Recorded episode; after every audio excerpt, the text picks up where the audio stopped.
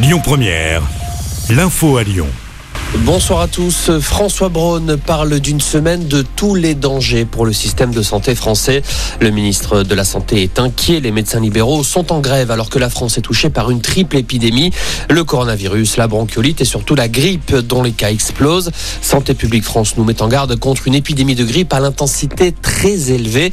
Le nombre de passages aux urgences pour des syndromes grippaux a augmenté de 52% en une semaine et celui des hospitalisations a bondi de 75%. Toutes les régions sont en phase épidémique.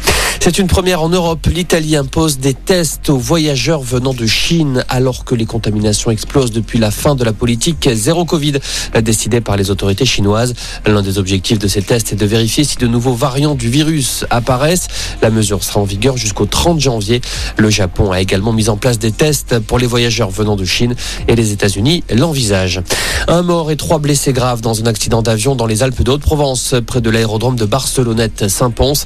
L'avion de tourisme s'est écrasé lors de l'atterrissage avant de prendre feu. On ne connaît pas encore les circonstances exactes du drame.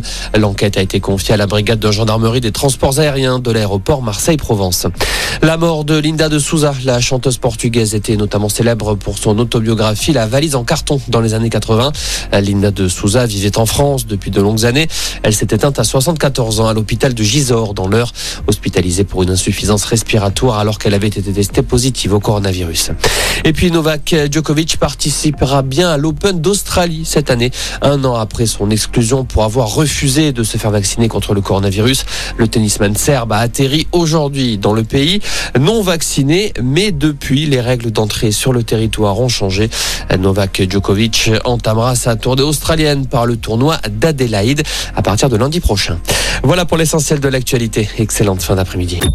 Écoutez votre radio Lyon Première en direct sur l'application Lyon Première, lyonpremière.fr et bien sûr à Lyon sur 90.2 FM et en DAB+. Lyon Première